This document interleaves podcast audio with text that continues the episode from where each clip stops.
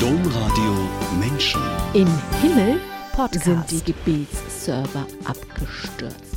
Zu viele Menschen haben die heilige Corona angerufen. Deswegen soll die ehrwürdige Heilige zusammen mit der Schutzengelin Jacqueline auf die Erde um vor Ort herauszufinden, was da eigentlich los ist, warum sich die Menschen über einen Virus so zerstreiten. Tja, was Heilige und Schutzengel erleben, hat sich Günter Krieger ausgedacht und in seinem kleinen Buch O Corona, eine Heilige macht Karriere aufgeschrieben. Ich wusste das vor der Lektüre nicht, aber die Heilige gibt tatsächlich dem Domradio ein Interview, leibhaftig. Warum Günther Krieger die heilige Corona auf die Erde geschickt hat, das erzählen wir heute. Aber wir erzählen auch von den vielen anderen Romanen, die Günther Krieger in den letzten Jahren veröffentlicht hat. Mich interessiert, warum Günter Krieger so gerne historische Stoffe für seine Geschichten wählt und warum er seine Geschichten oft in seiner rheinischen Heimat spielen lässt. Außerdem will ich herausfinden, wie Günter Krieger seine beiden so ganz und gar unterschiedlichen Berufe, den des Krankenpflegers und den des Schriftstellers, unter einen Hut bekommt. Herzlich willkommen, Günter Krieger. Ja, vielen Dank für die Einladung. Ich freue mich, hier zu sein. Herzlich willkommen alle, die eingeschaltet haben oder die sich diesen Podcast heruntergeladen haben. Mein Name ist Angela Krumpen. Günter Krieger, ich habe es schon gesagt, Sie haben zwei Berufe. Sie sind ein sehr erfolgreicher Autor von historischen Romanen, manchmal auch von biblischen Stoffen und Sie sind Krankenpfleger. Als Krankenpfleger haben Sie ja besonders viel mit dem Coronavirus zu tun. Also wir haben alle damit zu tun, aber alle, die medizinische Berufe haben und in der Pflege sind, natürlich noch mal viel mehr. Oder anders gesagt, haben sie in und wegen der Pandemie noch härter arbeiten müssen. Wie oder warum hat sich denn über diese harten Arbeit die heilige Corona in ihre Fantasie geschlichen, sodass der Gebetsserver im Himmel abstürzte und die heilige Corona auf die Erde reisen musste? Ja, die Inspiration habe ich mir eigentlich weniger im Krankenhaus geholt, sondern äh, weil ich einfach mal das Bedürfnis hatte, die heilige Corona auf die Erde kommen zu lassen. Äh, das Virus trägt ja den Namen einer Heiligen und wie ich, äh, wie ich immer mehr feststelle, sagen äh, viele Leser, ich wusste gar nicht, dass es eine heilige Corona gibt. Und ja, im Krankenhaus ist Corona auch ständig präsent, aber nicht in Form einer Heiligen. Gut, Sie meinten, wir hätten ich oder speziell ich hätte sehr viel arbeiten müssen in den letzten zweieinhalb Jahren. Das war nicht immer so, weil die, ähm, die richtigen Corona-Fälle, die kommen natürlich auf spezielle Stationen und werden dort in Quarantäne isoliert. Und es war manchmal im Gegenteil oft so, dass es auf den normalen Stationen eher ruhiger war, auch durch die äh, Quarantäne, durch, die, ähm, durch den Lockdown und den, das Besuchsverbot. Also manchmal hatten wir sogar ruhige Tage während Corona. Das gilt natürlich nicht für die Intensivstationen oder die Stationen, wo wirklich Halligalli war wegen Corona. Über diese, also jede Heilige, jeder Heiliger hat ja irgendeine historische Figur, liegt der zugrunde. Und bei der heiligen Corona gibt es eigentlich nur Legenden. Also sie soll in der ersten Christenverfolgung im zweiten Jahrhundert zu einer Märtyrerin geworden sein und im Übrigen ganz grausam ermordet worden sein. Sie haben ja auch einen Roman geschrieben, der heißt Die neunte Stunde. Das ist eine Passionsgeschichte, hat also gut 150 Jahre noch mal früher gespielt. Haben Sie denn auch mit dem Gedanken gespielt, einen Roman so als historischer Schriftsteller in der Lebenszeit von der historischen Corona anzusiedeln? ähm, ich glaube, ich weiß nicht, ob der Leserkreis dafür groß genug wäre. Das Zielpublikum, weiß ich nicht, keine Ahnung. Äh, ich hatte einfach mal das Bedürfnis, etwas humoristisch, sofern man bei Corona von humoristisch äh, sprechen kann, ist natürlich äh, vielleicht das falsche Wort, aber das Ganze mal satirisch zu bearbeiten, das ist ja immer legitim. Da hatte ich eigentlich immer Lust drauf, Satire, ob jetzt mit Corona oder ohne. Und äh, historische Themen nehme ich mir dann lieber für andere Sachen.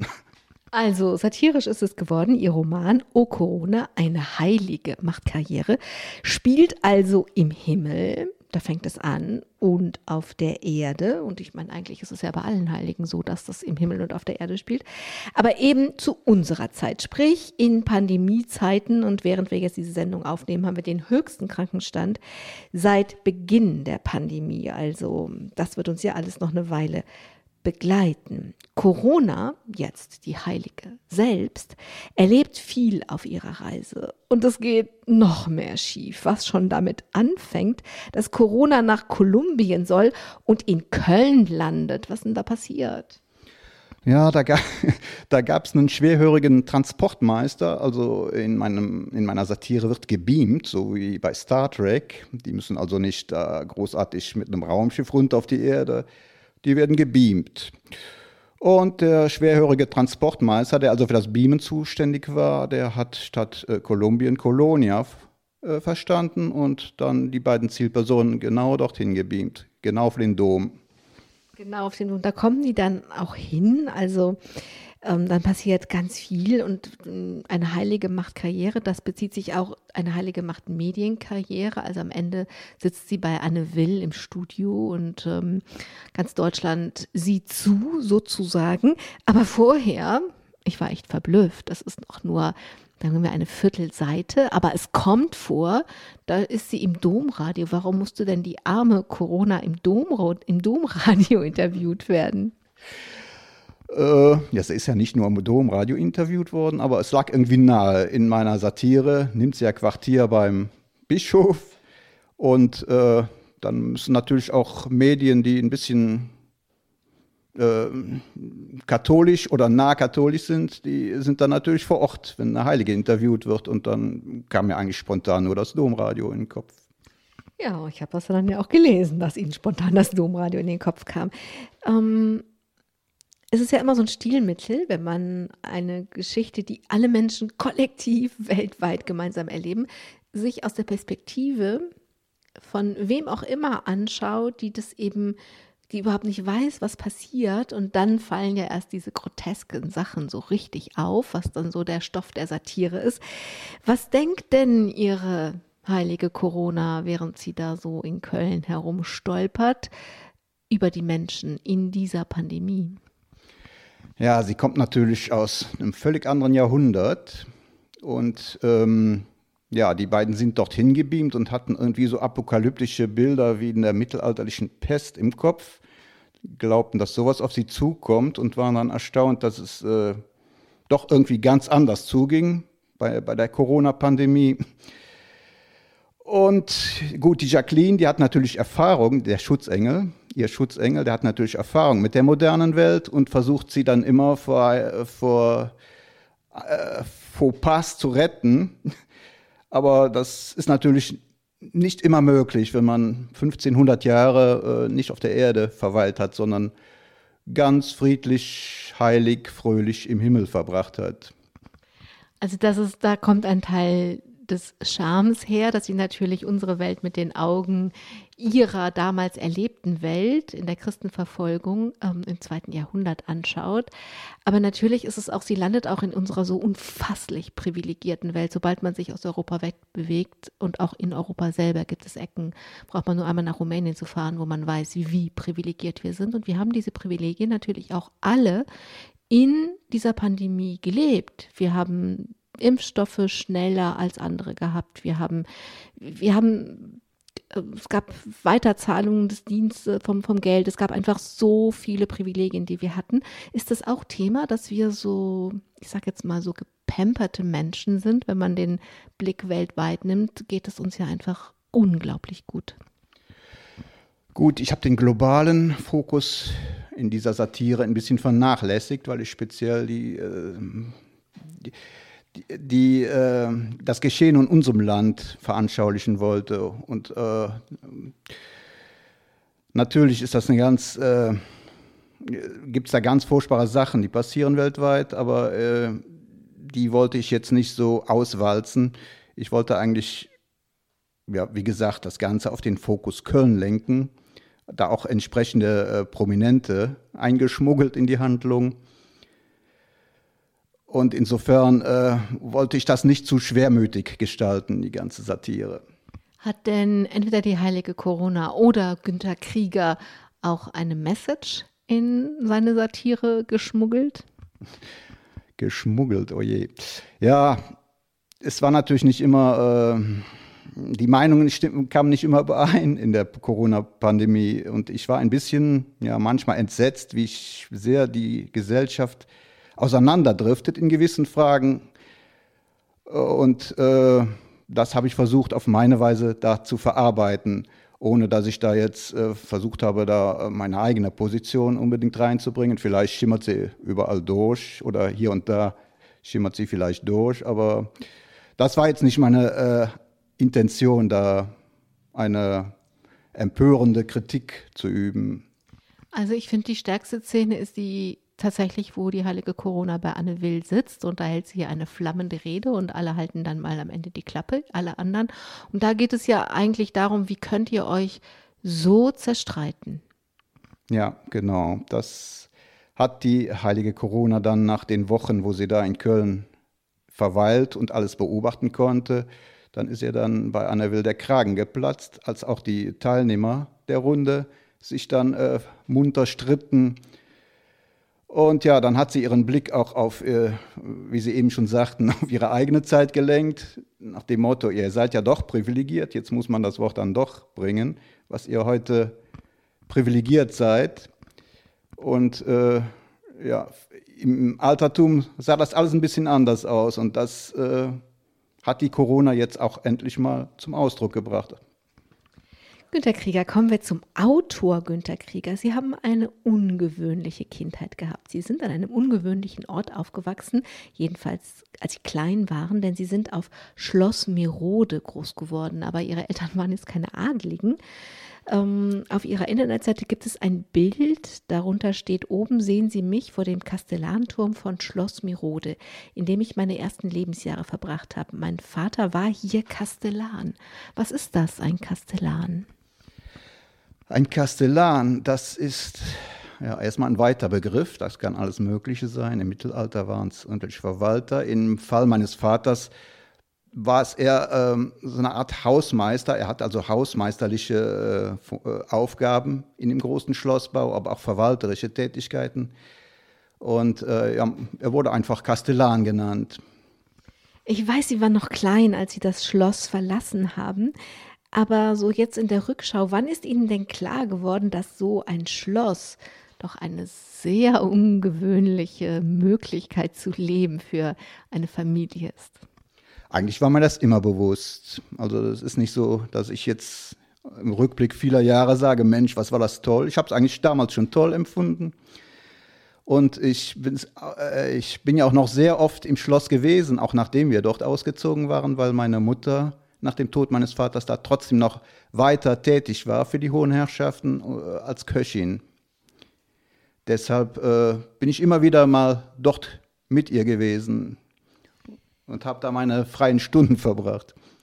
Dieses Schloss ist im 12. Jahrhundert gebaut worden, liegt, so schreibt das Wikipedia, am nördlichen Rand der Eifel und sei eines der schönsten Wasserschlösser im Rheinland im Renaissance-Stil. Finden Sie das Schloss auch so schön? Es ist schön, doch es ist, keine Trutz, es ist kein trutziges Gemäuer, wie man sich Brogen vorstellt. Es ist mehr so ein, ja, im Renaissance-Stil. Äh, Und äh, also ich käme nicht auf die Idee, das nicht schön zu finden, weil ich es auch nur so kenne und lieben gelernt habe.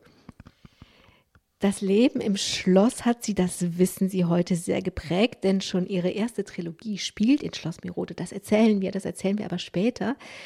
Was Sie bis heute erinnern aus diesen Jahren, als Sie entweder da gelebt haben oder später dann Ihre Mutter begleitet haben, wenn die da gekocht hat und Sie dann einfach im Schloss, in den, in den unterschiedlichen Räumen oder auch im Park, im Schlosspark sein durften.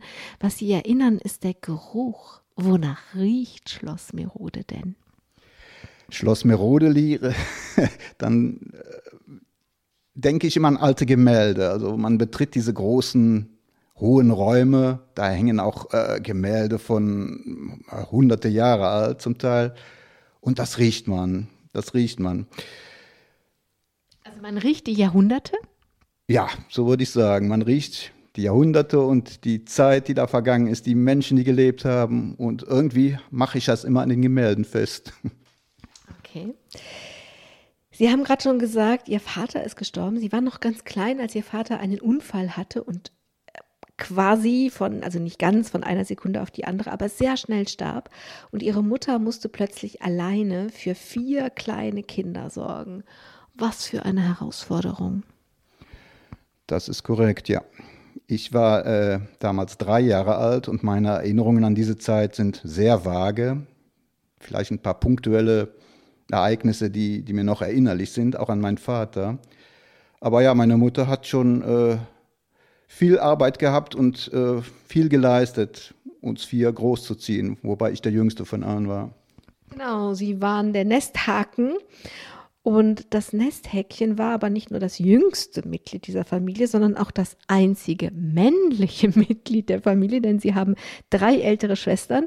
Und dann gab es natürlich auch ihre Mutter und hat denn, haben die eher so einen kleinen Prinzen aus ihnen gemacht und wurden sie sehr verwöhnt oder, oder gerade nicht? Oder wie war das, dieser Nesthaken in dieser weiblichen Familie zu sein?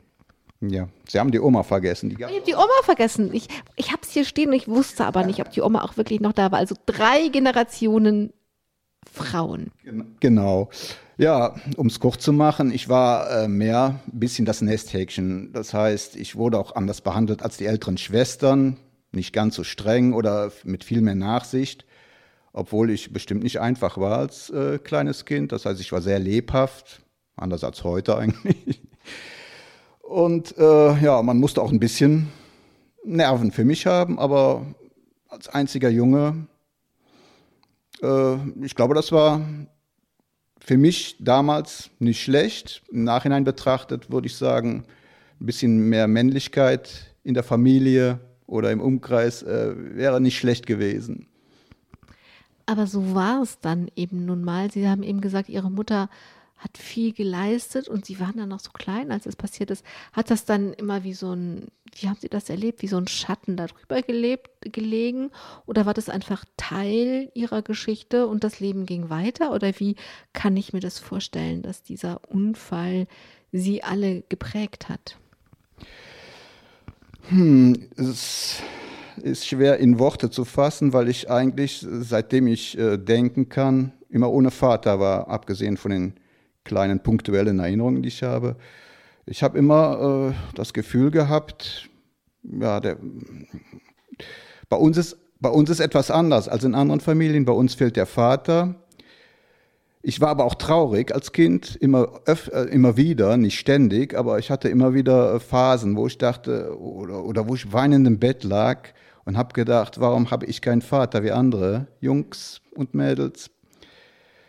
Also das hat mich schon irgendwie immer beschäftigt, meine Kindheit hindurch. Hat Sie das auch beschäftigt, dass dieser Unfall im Rahmen einer Wallfahrt passiert ist? Also etwas, was man tut, um, um ja, um ein besserer Mensch zu werden, um, um sich und die Welt äh, besser zu verstehen und besser in dieser Welt sein zu können, dass ausgerechnet da so was Schreckliches passiert? Ich glaube, als Kind habe ich mir das so interpretiert, dass es, dass es wenigstens auf einer Waldfahrt passiert ist. Äh, natürlich mit zunehmendem Alter stellt man sich ganz andere Fragen. Warum ausgerechnet auf einer Waldfahrt? Warum lässt Gott sowas zu und so weiter? Die üblichen Fragen. Aber ähm, diese Fragen werden wir in diesem Leben wohl nicht mehr beantworten können. Heute sehe ich das Ganze als ein tragisches Ereignis. Äh, und manchmal wünsche ich mir, ich, wär, ich könnte mich zurückbeamen in die Zeit, so wie die Corona auf die Erde gebeamt wurde und könnte meinen Vater davon abhalten, aus der Kirche zu gehen, wo es ihm schlecht geworden war. Und dann ist er draußen irgendwo gestürzt und mit dem Kopf äh, hat sich verletzt. Manchmal wünsche ich mir, ich könnte mich zurückbeamen und das verhindern. Das, kann, das verstehe ich richtig gut. Günter Krieger in ihrem Roman Der Aachener Hund erzählen sie von Albrecht Dürer. Dieser große Künstler, Maler und übrigens auch Mathematiker besucht Aachen, als Karl V. 1520 zum König gekrönt wird. In dieser Geschichte, und darauf will ich hinaus, gibt es einen kleinen Jungen, Peter heißt der. Der ist neun Jahre alt und Peter denkt, er sei ein großer Maler und zeigt Dürer seine Zeichnungen. Dürer ist nicht begeistert und sagt dem Jungen, er sei zwar kein großer Maler, aber ein anderer Künstler, ein großer Geschichtenerzähler. Auch wenn das am Ende dieser Geschichte so ausgeht, dass der kleine Peter kein großer Erzähler wird, musste ich beim Lesen an sie denken. Denn sie haben ungefähr im selben Alter entdeckt, dass sie sehr gerne und sehr gut Geschichten erzählen können. Was haben sie oder wie haben sie das herausgefunden? Wie habe ich es herausgefunden? Ich glaube, die Geburtsstunde war, als irgendwann mal in der Grundschule, es müsste die dritte Klasse gewesen sein, einer, ein, mein Aufsatz laut vorgelesen wurde ähm, als äh, gutes Beispiel. Und dann habe ich zum ersten Mal gedacht, ja, ich kann gut schreiben.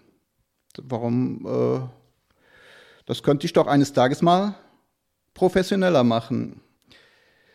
Äh, dann hat irgendwann, also zu, diesen, zu dieser Zeit, der Wunsch Autor, Schriftsteller zu werden, meinen Wunsch, Zoowärter zu werden, abgelöst. Ja, Zoowärter ist natürlich auch was besonders Schönes.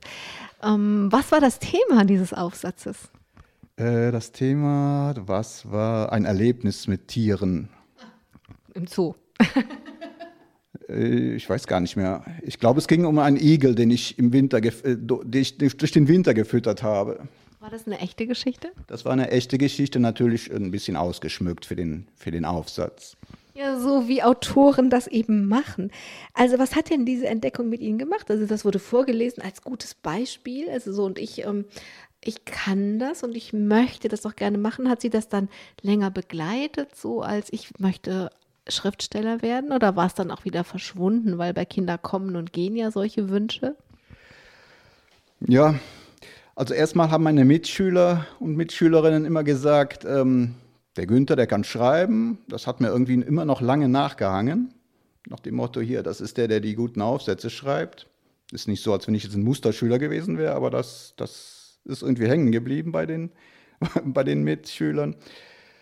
Und äh, nein, ich habe das jetzt nicht kontinuierlich durch all die Jahre getragen, diesen Wunsch. Der ist eigentlich später, ich, ich habe ihn nie ganz vergessen, aber äh, erst später ist er wieder äh, zur Reife gelangt. Ah, sind wir ja noch nicht, aber wenn das dann zur Reife gelangt, dann sprechen wir da natürlich gleich drüber, wenn wir da ankommen in ihrem Leben. Die Schule oder das Lernen insgesamt hat sie dann als Jugendlicher nicht so wirklich interessiert. Aber was ich immer denke, sie haben ja ganz viele Interessen. Alleine wie sie sich in die historischen Stoffe reinfuchsen und sich ähm, diese Welten erschließen, so wie sie eben damals waren. Alleine das ist ja ein Indiz dafür. Haben Sie eine Idee, wie Sie hätten einfach besser gefördert werden können oder diese Interessen in der Schule wahrgenommen zu werden? Also haben Sie eine Idee, wie Sie für die Schule hätten gewonnen werden können und es nicht einfach nur langweilig ist? Ich finde das immer so schade. Da ist einfach ein intelligenter, kleiner, wacher Junge, der wird größer und so wie Schule ist, ist es einfach alles öde. Das ist so schade, finde ich. Haben Sie eine Idee, was Sie gebraucht hätten, damit es nicht einfach nur öde gewesen wäre?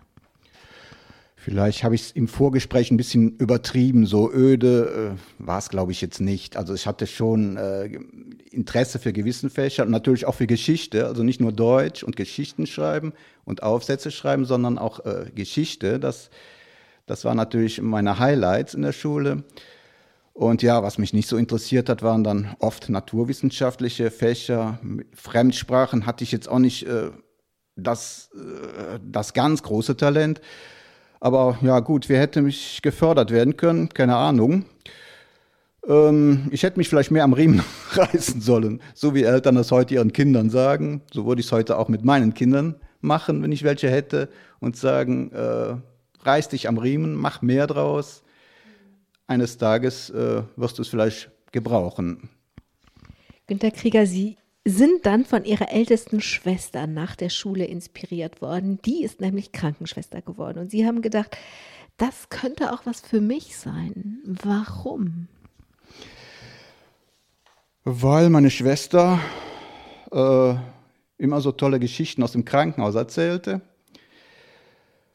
Äh, ja, hört im Krankenhaus tolle Geschichten, na gut.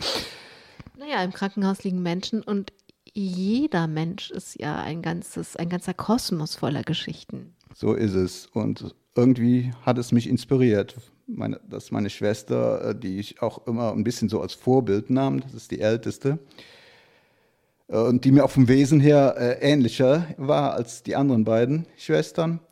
So sagte man jedenfalls immer. Und äh, weil ich handwerklich nicht so begabt war, musste ich mir überlegen, was mache ich. Eine kaufmännische Schule hatte ich auch absolviert, Kaufmänn wo ich aber festgestellt habe, kaufmännisch ist auch nicht das Richtige. Und dann habe ich einfach gesagt, versuch's mal im Krankenhaus, habe ein Jahrespraktikum gemacht und äh, siehe da, nach einem Jahr habe ich dann auch die Ausbildung dort begonnen.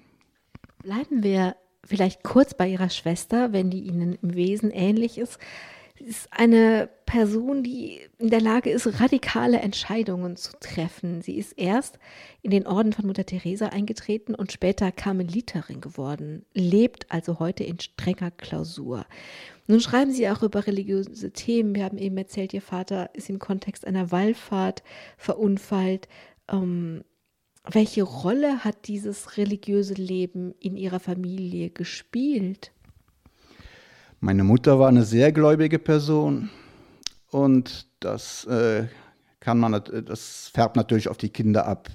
Jetzt bin ich heute, bin ich zwar heute ein gläubiger Mensch, dank meiner Mutter, aber ich bin jetzt nicht der, der äh, stundenlang beten kann oder meditieren kann. Aber ähm, meine religiösen Interessen verarbeite ich dann sehr gerne auch in Geschichten, Romanen und ähm, lese auch gerne in der Heiligen Schrift. Also das ist meine Art von Glauben. So radikal wie meine Schwester, die in den Orden beitritt, bin ich dann bei aller Wesensähnlichkeit nun doch nicht. Sie haben da Ihren Weg gefunden, Sie sind Krankenpfleger geworden und haben machen das jetzt schon oh, bald ein paar Jahrzehnte, also viele Jahre auf jeden Fall.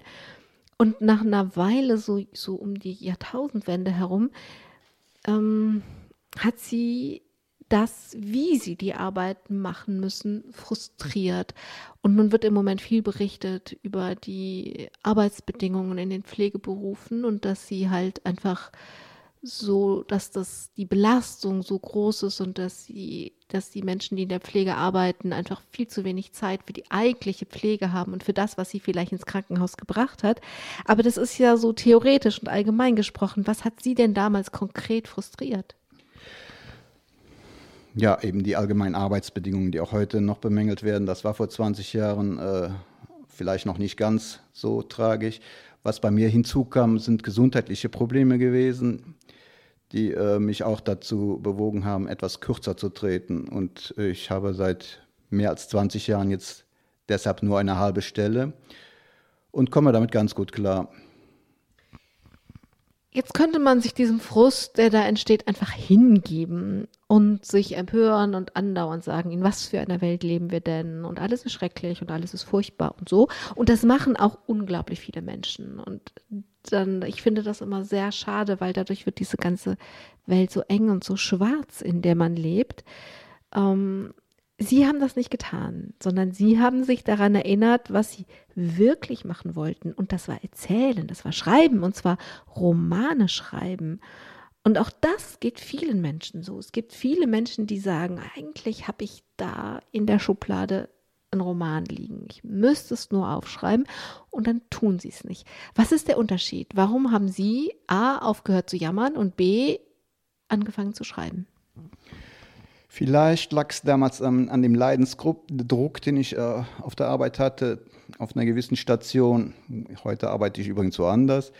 Und äh, ja, dieser Leidensdruck hat wohl dazu beigetragen, dass ich sagte, irgendwas musst du jetzt machen, ändern.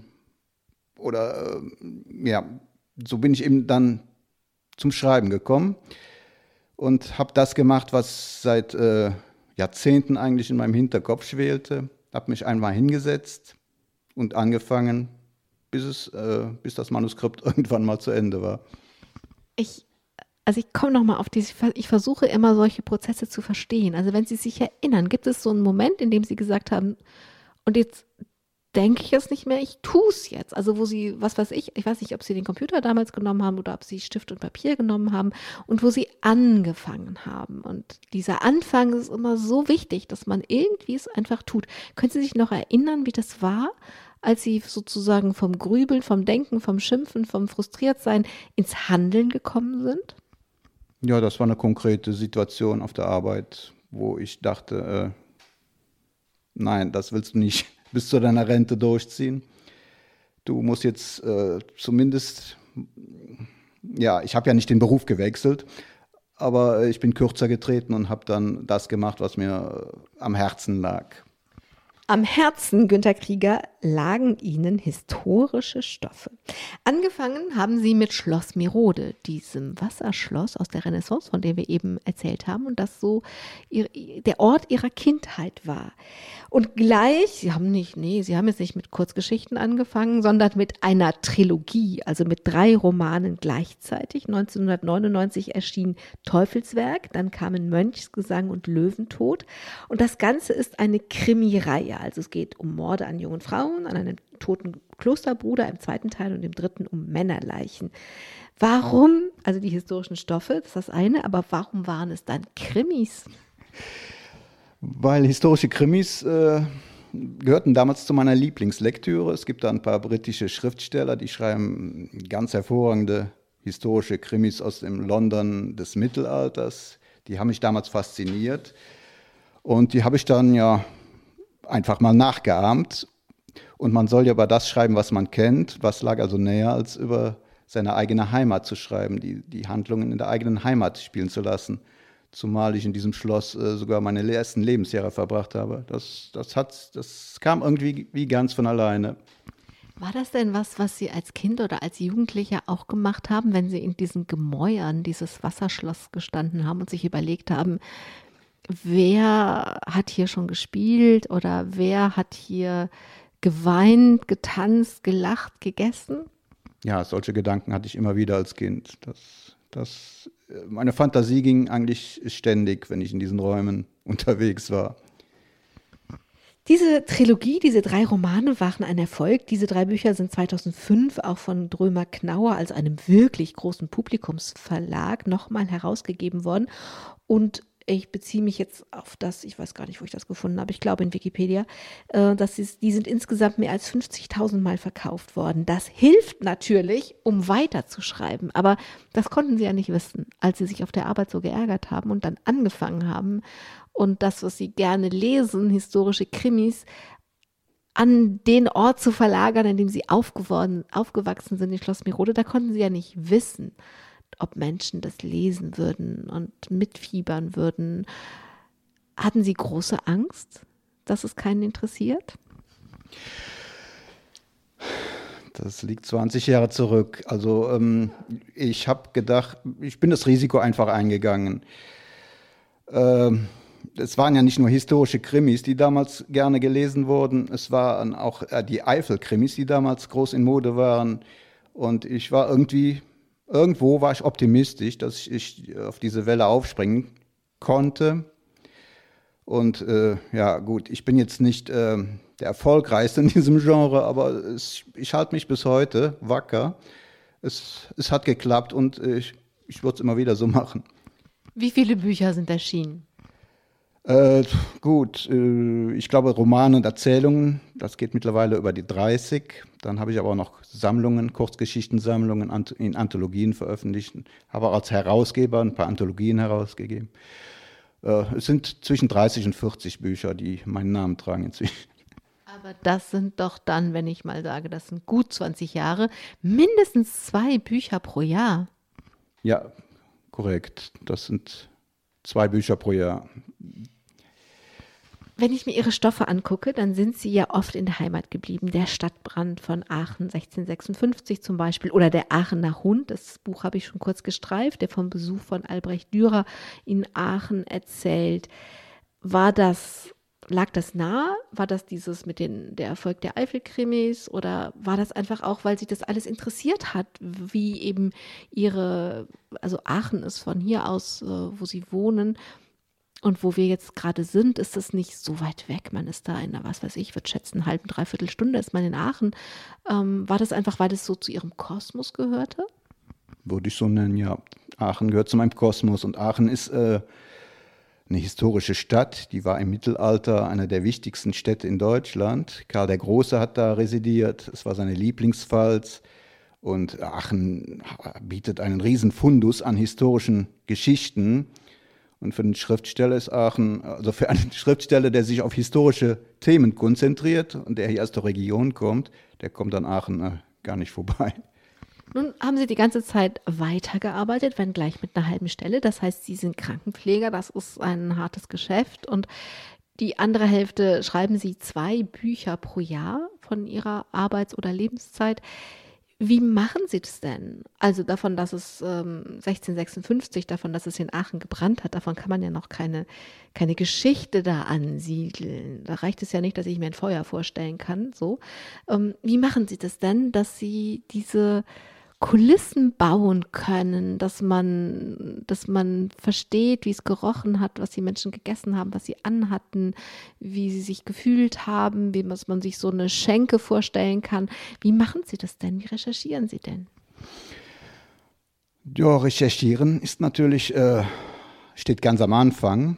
Heutzutage geht natürlich nichts übers Internet. Als ich vor mehr als 20 Jahren angefangen habe, bin ich noch viel mehr in Archive gerannt und äh, Mittlerweile habe ich auch eine umfangreiche Privatbibliothek an äh, historischen Sachbüchern. Also es, es, nimmt schon viel Zeit in Anspruch. Wenn man jetzt sich jetzt einmal das Thema rausnimmt, Stadtbrand 1656, dann setzt man sich dann hin und spinnt die Geschichte darum. Dieser Prozess dauert vielleicht zwei, drei Wochen, bevor ich dann mit der endgültigen, mit, mit dem Skript anfange. Wie ist das denn? Ich habe nun selbst Geschichte studiert und ich weiß, dass wir in Archive eingeführt worden sind und dass wir Proseminare hatten, in denen wir gelernt haben, wie man ein Archiv benutzt und wie es aufgebaut ist und was man tun muss, um gerade als wenn es ums Mittelalter geht, an, wie man Urkunden äh, anfordert, dass man sie, wie, wenn man sie überhaupt einsehen darf, und dann muss man ja auch noch irgendwie dieses etwas degenerierte Latein, was damals geschrieben wurde, beherrschen können. Also ich kann mich daran sehr gut erinnern dass ich das auch spannend fand, in Archive eingewiesen zu werden. Aber das hatten sie ja alles nicht. Also sie mussten sich das alles selbst beibringen. Richtig, musste ich selbst beibringen. Beim Aachener Stadtbrand kommt noch hinzu, dass genau die wichtigen äh, Dokumente bei demselben verbrannt sind damals und äh, alles, was man darüber weiß, äh, kommt aus späteren Zeiten. Also alles, was vor dem Aachener Stadtbrand passierte, ist hinüber durch, durch eben diesen Brand. Das erschwert dann die Recherche, macht aber, also je weniger Fakten vorhanden sind, umso leichter ist es eigentlich für einen Schriftsteller, seine eigenen, äh, seinen eigenen Mist dazu zu geben. Naja, umso mehr Raum kann ihre Fantasie haben. Nun ist mir aufgefallen, dass sie ihren Büchern ein Nachwort nachstellen sozusagen und in diesem Nachwort erzählen sie sozusagen was was sie an Fakten haben was wo die wo sie ihrer Fantasie freien Lauf gelassen haben dieses Nachwort welche Rolle spielt das äh, das habe ich mir irgendwann mal äh, angeeignet, Nachwörter in meinen Roman zu schreiben, weil immer Leser fragten, ist das wirklich so passiert? Was, äh, ich meine, der Leser hat auch ein bisschen Anspruch drauf zu erfahren, was hat er sich jetzt da ausgedacht, was ist wirklich historisch, was ist fiktiv, welche Gestalten hat er sich ausgedacht, was ist erfunden und welche sind wirklich historisch. Ich finde, das hat immer einen Mehrwert für den Leser, wenn er am Ende solche Informationen sich aneignen kann. Winterkrieger, ich habe es, glaube ich, ganz am Anfang gesagt, manchmal schreiben sie auch, es ist gewisserweise auch historisch, aber naja, also über biblische Themen. Ähm, und historisch ist es insofern, wenn sie in Gedanken ins Jerusalem von vor über 2000 Jahren reisen, dann ist es natürlich an der Stelle auch historisch. Aber auch dafür mussten sie ja recherchieren. Mit dem Buch, zum Beispiel die neunte Stunde, haben sie mir erzählt, haben sie sich einen Traum erfüllt. Das ist eine Passionsgeschichte, dass die Passionsgeschichte aus einer bestimmten Perspektive erzählt, und zwar aus der Perspektive von Stephaton, aber der Reihe nach. Warum war das so ein langer Traum, die Passionsgeschichte zu erzählen? als Kind und Jugendliche habe ich äh, mit Vorliebe äh, historische oder biblische äh, Bücher gelesen, äh, wie, wie Kuvadis von Henryk Sienkiewicz, dem Polen, was ja auch erfolgreich verfilmt wurde, Ben Hur oder Das Gewand. Äh, solche Themen, die haben mich äh, sehr interessiert, weil, weil sie in einem biblischen Umfeld spielten, mit, mit Christus, irgendwelche Schicksale von Personen mit Christus verbunden wurden. Zum Beispiel der, der Soldat, der das Gewand gewonnen hat beim Würfelspiel. Das hat mich immer tierisch fasziniert. Und mein Wunsch war es immer auch, sowas zu schreiben. Und eines Tages fiel mir dann äh, der Stephaton auf, das ist der Soldat, der dem der, der Christus den Schwamm gereicht hat am Kreuz. Und irgendwie hatte ich das Bedürfnis, daraus meinen, mein, den Roman zu schreiben, der mir schon seit langem vorschwebte. Einen biblischen Roman mit einer Person, die in irgendeiner Weise mit Christus verbunden ist. Aber dann Ihrerseits ist diese Person ein unbeschriebenes Blatt, weil das gibt Ihnen ja nur die Freiheit, Ihrer Fantasie Lauf zu lassen. Richtig. Der Stephaton, der ist zwar äh, in gewissen Quellen erwähnt, man findet auch einen Eintrag bei Wikipedia von ihm, aber bei seiner Geschichte ist natürlich gar nichts bekannt und wie weit legendär oder historisch ist, das ist auch fraglich, wobei ich immer sage, man, man darf ähm, alte Überlieferungen nicht unterschätzen. Äh, vieles davon wird wahr sein.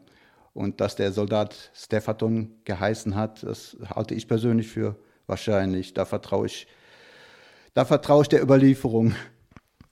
Wären Sie denn damals gerne mit dabei gewesen? Oh Gott, meinen Sie bei der Passion? Hm, meine ich jetzt schon. Also und zwar aus diesem, unter diesem Aspekt, ähm, weil es dann ab dem Moment nur noch Überlieferung gab und man natürlich vertrauen muss, dass das Grab leer war zum Beispiel. Also wenn Sie jetzt die Passion erlebt haben als der Phaton, was der wohl gedacht hat, als dann das Grab leer war, ne? So und und den Menschen, die dann gesagt haben, aber er ist mir erschienen. Also das geht ja nur über Vertrauen und deswegen so die Frage, wären Sie gern dabei gewesen? Grundsätzlich würde ich sagen ja und hoffe, dass ich dann nicht enttäuscht würde. Wenn Sie sich, ich sage jetzt mal ein halbes Jahr, weil wenn Sie sagen zwei Bücher pro Jahr, sage ich mal, hat das ein halbes Jahr gedauert, wie lange auch immer, ähm, sich in diese Passion hineinzudenken, in den Stephaton, dann gibt es ja noch die Sarah, es gibt auch noch eine Liebesgeschichte. Sarah ist angelehnt an eine Figur aus dem Lukas-Evangelium. Also wenn Sie sich ein halbes Jahr lang mit Stephaton und Sarah in diese in diese Passion eingedacht und ja auch eingefühlt haben. Man kann ja keine Szenen schreiben, wenn man sich nicht einfühlt in das, was da passiert. Das ist ja die Voraussetzung, dass ich überhaupt Worte finde, dass ich äh, Szenen erschaffen kann. Ähm, hat Ihnen das, wenn dann jetzt Karfreitag ist, Ostern ist, also in dieser Osterauferstehungs-, Karfreitagszeit geholfen, nachdem Sie das Buch geschrieben haben, das alles besser zu verstehen? Ich glaube, man wird es nie verstehen, was wirklich damals passiert ist. Aber äh, doch, es hat mir, äh, es hat mir immer wieder einen Impuls gegeben. Also ich äh, noch heute, wenn, in der Osterzeit, äh, denke ich immer wieder an meinen Schreibprozess zurück. Und äh, Verstehen ist ein großes Wort. Also gibt es denn was, was Sie also irgendwie eine Erkenntnis, eine Einsicht, irgendetwas, das, das ist eigentlich das Ziel meiner Frage, was Sie sozusagen einen, einen Gewinn gehabt haben durch diesen Schreibprozess. Ich glaube, ein Gewinn, das ist wirklich eine sehr schwierige Frage. Es ist ja nicht so, als wenn ich jetzt neue äh, spirituelle Erkenntnisse gewonnen hätte durch den Schreibprozess. Das Schreiben selbst war ja erstmal Arbeit, harte Arbeit, auch die Recherche. Und äh, während des Schreibens kommt das vielleicht zu kurz, der Gewinn. Heute rückblickend würde ich betrachten, ja, es ist, äh, es ist toll, dass ich dieses Buch geschrieben habe, dass ich mir diesen Wunsch erfüllt habe. Ob ich jetzt anders darüber denke als früher, ist schwer zu sagen. Günter Krieger, wir sitzen hier und ich schaue die ganze Zeit auf das Atelier Ihrer Frau. Sie sind mit einer Künstlerin verheiratet und Sie setzen sich auch mit Kunst auseinander. In Ihrem Buch Der Aachener Hund lassen Sie Ihre Figur Hans Ebner sich mit Kunst auseinandersetzen. Hans Ebner trifft den sterbenden Dürer, den großen Albrecht Dürer. Und der in diesem Sterben bereut er den Barbarossa-Leuchter, also den Leuchter unter der Kuppel des Oktogons im Aachener Dom, nicht gemalt zu haben. Dürer sagt, den Leuchter nicht zu zeichnen, war töricht. Es wäre angemessen gewesen. Das himmlische Jerusalem versteht ihr denn nicht. Ich werde sterben und hab den Leuchter nicht gezeichnet.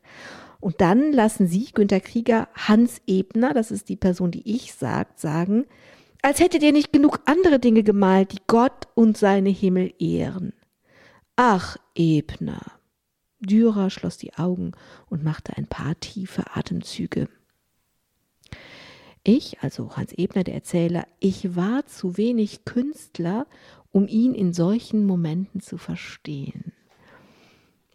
Diese Szene ist mir lange nachgegangen und ich habe gedacht, hm, da steckt viel drin. Da ist ein großer Künstler, ein Maler, der auch Mathematiker ist, ein großer Geist, der spricht mit jemandem, der sich für Kunst interessiert und der sagt, dass äh, das, was du da erzählst, dass du das, du hast so viel gemalt, dass du diesen Leuchter nicht gemalt hast das ist mir zu hoch, sagt Hans Ebner. Wie geht es Ihnen, Günter Krieger? Verstehen Sie Albrecht Dürer, der bereut, das himmlische Jerusalem in Gestalt des Barbarossa-Leuchters nicht gezeichnet zu haben? Ich glaube, dass ein genialer Künstler wie Dürer so denken würde. Er ist ja wirklich ein Titan unter den Künstlern dieser Epoche bis heute. Und ähm, gut, im Grunde weiß ich ja gar nicht, ob er den Leuchter nicht wirklich gezeichnet hat. Es ist jedenfalls keine Zeichnung oder äh, keine Zeichnung überliefert davon. Ich habe jetzt mal so äh, getan, ich, ich, im Rahmen der Recherchen zu diesem Buch habe ich natürlich alle Sachen, die der Dürer in Aachen gemalt hat, äh, die habe ich mir natürlich äh, vor Augen geführt. Und da war äh, diese, dieser Barbarossa-Leuchter oder überhaupt der Dom nicht darunter. Und ich stelle mir vor, dass ein äh, Künstler wie Dürer das schon zeichnen würde. Den Barbarossa-Leuchter, den habe ich mir jetzt speziell da rausgepickt, weil es dramaturgisch äh, passte. Und habe dann diesen Dialog ersponnen. Der Dürer war nur drei Wochen in Aachen. Er konnte natürlich nicht alles zeichnen, was da interessant ist. Ich stelle mir vor, dass so, dass so ein Dialog dort stattgefunden haben könnte. Mir geht es ja nicht um den Dialog, mir geht es ja um die Sehnsucht dahinter. Also wenn ich Kunst mache, egal welche Kunst ich mache, dann ist es ja der Prozess, dass ich mir diese Welt erschließe, aneigne und gleichzeitig ausdrücke im Prozess des Aneignens drücke ich sie aus. Und jetzt haben sie das zugespitzt auf das himmlische Jerusalem, also auf die Offenbarung, auf das, wenn wir dieses Leid dieser Welt überwunden haben. Also, und dahinter steckt ja eine doppelte Sehnsucht. Das ist die Sehnsucht, dass ich diesen Prozess, dass ich das eben das Wesentliche der Welt so mir aneignen und durch mein künstlerisches Schaffen ausdrücken kann, dass ich es wieder anderen Menschen zugänglich machen kann, die eben diese, dieses Talent selbst nicht haben, aber über meine Kunst dann doch verbunden sind, wenn ich dann auch noch sowas mache wie den Barbarossa-Leuchter mit dem himmlischen Jerusalem. Also mir geht es um die Sehnsucht, die ja ein Motor in der Kunst ist. Und äh, meine Frage ist eigentlich, wie, welche wenn Sie über diese Sehnsucht so schreiben, dass Sie sich diesen Dialog so ausdenken, welche Sehnsucht spielt also welche Rolle spielt diese Sehnsucht in Ihrem Leben? Wenn ich mal wie Albrecht Dürer auf meinem, dem Totenbett liege eines Tages, werde ich Ihnen die Frage vielleicht beantworten können. Dann werde ich mir fragen, was hättest du noch machen können, schreiben können? Welche Sehnsucht habe ich nicht äh, zu Papier gebracht? Vielleicht kommt da das ein oder andere hoch, was mir heute noch gar nicht äh, einfällt. Und äh, natürlich bin ich nicht so ein begnadeter Künstler wie Dürer, aber äh, wenn ich schon solche Gedanken habe, wie, wie dann erst der Dürer. Wie ist das denn? Also ich habe ja gesagt, wir sitzen hier mit Blick auf das Atelier Ihrer Frau. Welche Rolle spielt denn Kunst in Ihren Gesprächen oder in Ihrem Leben? Also wenn eine Künstlerin und ein Schriftsteller gemeinsam durchs Leben gehen? Ja, wir reden, äh, wir reden jetzt nicht den ganzen Tag über Kunst, aber äh, Kunst spielt immer wieder eine Rolle. Das, das äh, Literatur, Gemälde. Mittlerweile, wenn ich mehr handwerkliches Geschick hätte, könnte ich vielleicht auch schon Bilder restaurieren, weil äh, von der Theorie her habe ich mir äh, schon viel angeeignet, was meine Frau hier täglich veranstaltet. Ähm, es spielt immer eine Rolle. Musik weniger, was eigentlich schade ist, weil eigentlich mag ich klassische Musik. Äh, habe mich aber nie dazu durchgerungen, da mir äh, eine wirkliche Expertise anzueignen. Ich höre es einfach nur gerne. Ich finde, das reicht völlig. Günter Krieger, meine Sendungen hören nie auf, ohne dass ich nach einem Wunsch gefragt habe. Und das ist immer völlig offen. Das kann was Privates sein, was Gesellschaftliches, das kann was sein, was äh, wie so ein Ideal, was sich nie erfüllt oder was, was einfach jetzt bald bitte kommen soll. Was ist das bei Ihnen? Was wünschen Sie sich noch? Gute Frage. Was wünsche ich mir neben Gesundheit? Das ist natürlich immer die leichteste Antwort. Gesundheit und äh, Glück. Eigentlich, eigentlich bin ich glücklich. Bin glücklich verheiratet, habe ne, äh, hab einen Beruf, der mich ernährt und, eine, und einen anderen Beruf, der mich auch ernährt und der mir vor allem viel gibt, die Schreiberei. Was wünsche ich mir noch außer dem Weltfrieden und äh,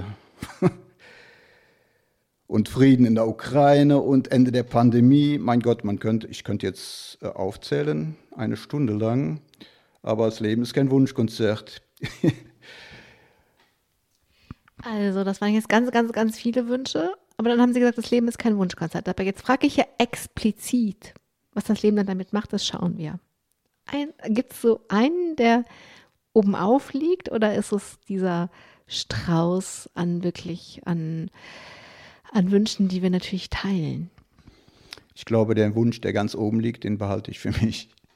Dann wünsche ich Ihnen, dass dieser nicht ausgesprochene Wunsch als allererstes und auf jeden Fall in Erfüllung geht. Günter Krieger und ich danke Ihnen, dass Sie Zeit für uns hatten, einfach so am helllichten Tag, dass Sie Ihre Schreibprozesse unterbrochen haben. Ich danke allen, die zugehört haben und ja, und ich hoffe natürlich, dass das inspirierend ist, dass jemand, der in einem Beruf, den er eigentlich mag, so frustriert ist über die Arbeitsbedingungen wie Günter Krieger, dass der sich entsinnt und sagt, ich wollte immer schreiben und anfängt zu schreiben und über 20 Jahre später gibt es 40 Bücher, die von vielen Menschen gelesen worden sind und jedes einzelne Buch trägt etwas auch zum Leben von Günter Krieger bei. Das wünsche ich Ihnen, dass Sie das, was das für Sie sein könnte, nicht nur finden, sondern vor allen Dingen dann auch tun. Also, seien Sie gut inspiriert. Mein Name ist Angela Krupp. Domradio